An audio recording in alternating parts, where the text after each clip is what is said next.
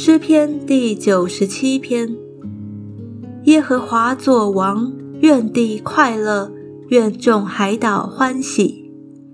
密云和幽暗在他的四围，公义和和平是他宝座的根基。有烈火在他前头行，烧灭他四围的敌人。他的闪电光照世界，大地看见便震动。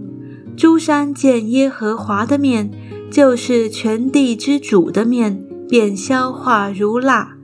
诸天表明他的公义，万民看见他的荣耀。愿一切侍奉雕刻的偶像。靠虚无之神自夸的都蒙羞愧，万神呐，你们都当拜他。耶和华啊，西安听见你的判断就欢喜，犹大的诚意也都快乐，因为你耶和华至高，超乎全地，你被尊崇，远超万神之上。你们爱耶和华的，都当恨恶罪恶。他保护圣民的性命，搭救他们脱离恶人的手，散布光亮是为义人，预备喜乐是为正直人。